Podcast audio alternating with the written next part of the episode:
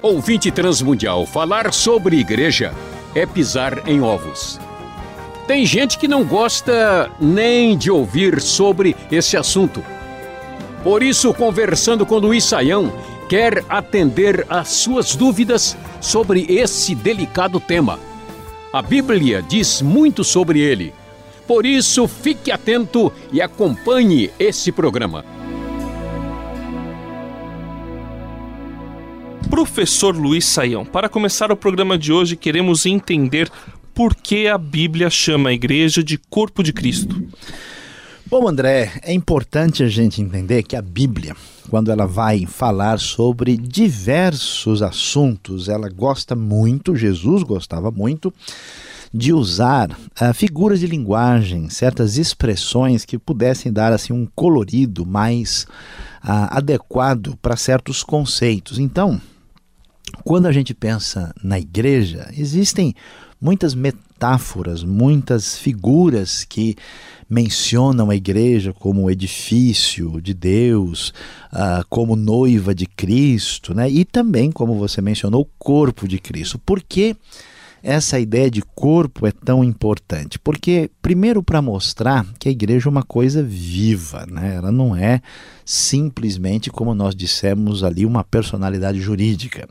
Depois, uh, que essa ideia de corpo uh, apresenta aí uma relação muito diretamente ligada à pessoa de Cristo, né? Então, quando a gente diz, por exemplo, a gente falasse que a igreja ela é a locomotiva de Cristo, né? Ou a igreja ela é o computador de Cristo, ou a igreja é a máquina de Cristo, é diferente quando, é, quando a gente fala de corpo, até porque a Bíblia fala que Cristo é a cabeça, né? E a igreja é o corpo, então a, a, ideia de ligação, de associação, de relacionamento, de interdependência é muito forte.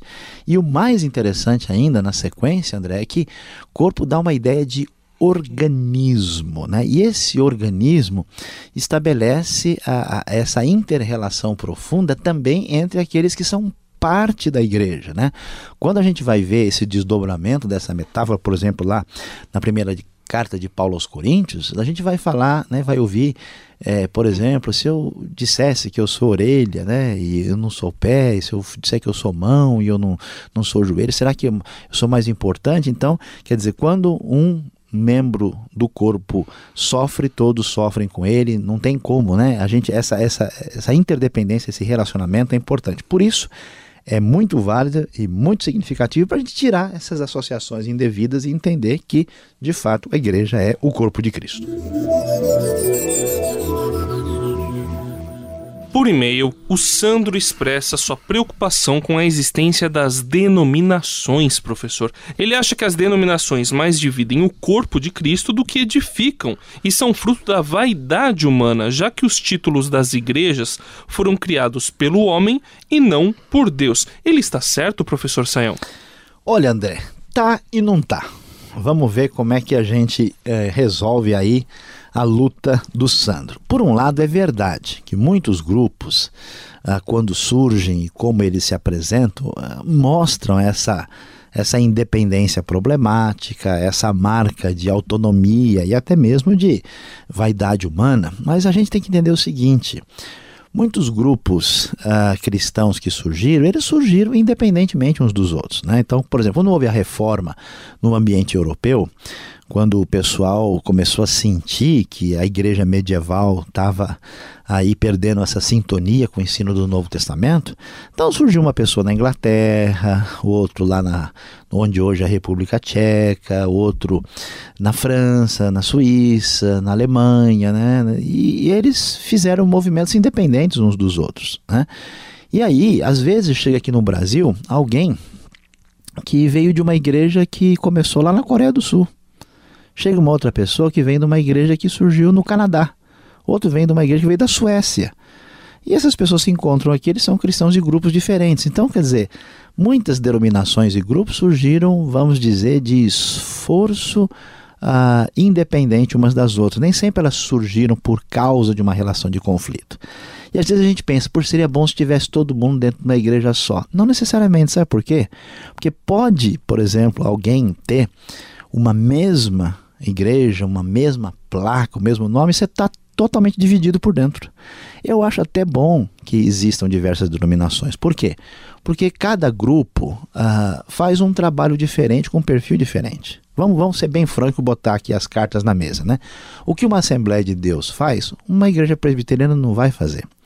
O que uma igreja presbiteriana faz, uma igreja quadrangular não vai conseguir fazer. O que a igreja quadrangular faz é diferente do que a igreja, sei lá, bola de neve vai fazer, a igreja batista vai fazer. Se a gente tem diversidade, essa diversidade pode ser saudável e bom para a gente atender a diversidade da sociedade. O que a gente não pode é achar que é melhor que os outros.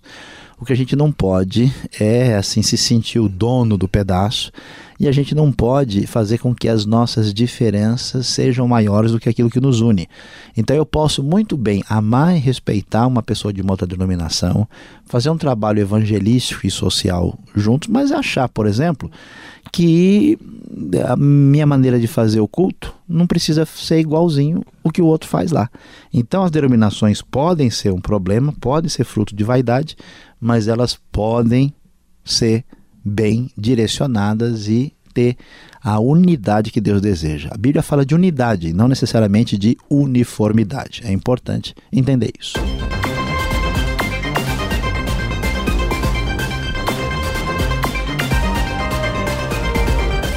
Olha, professor, a briga vai esquentar.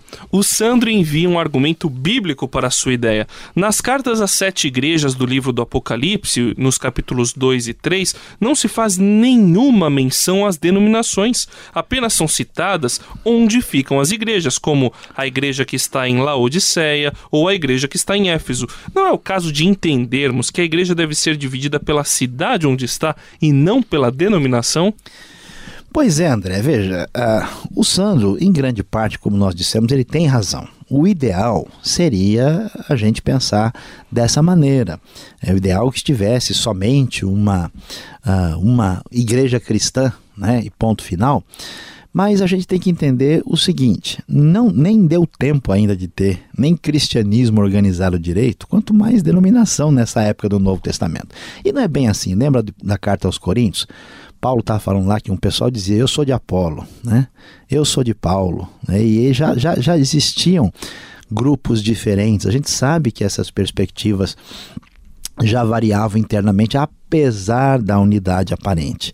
Então, uh, uh, mesmo que a gente encontre essas referências no Apocalipse, isso não resolve a questão. E até pensando numa igreja por cidade, peraí, vamos, vamos, vamos ser objetivos. Nos tempos bíblicos, uma cidade gigantesca, monstruosa, no máximo passava de um milhão de habitantes, e era uma só no mundo.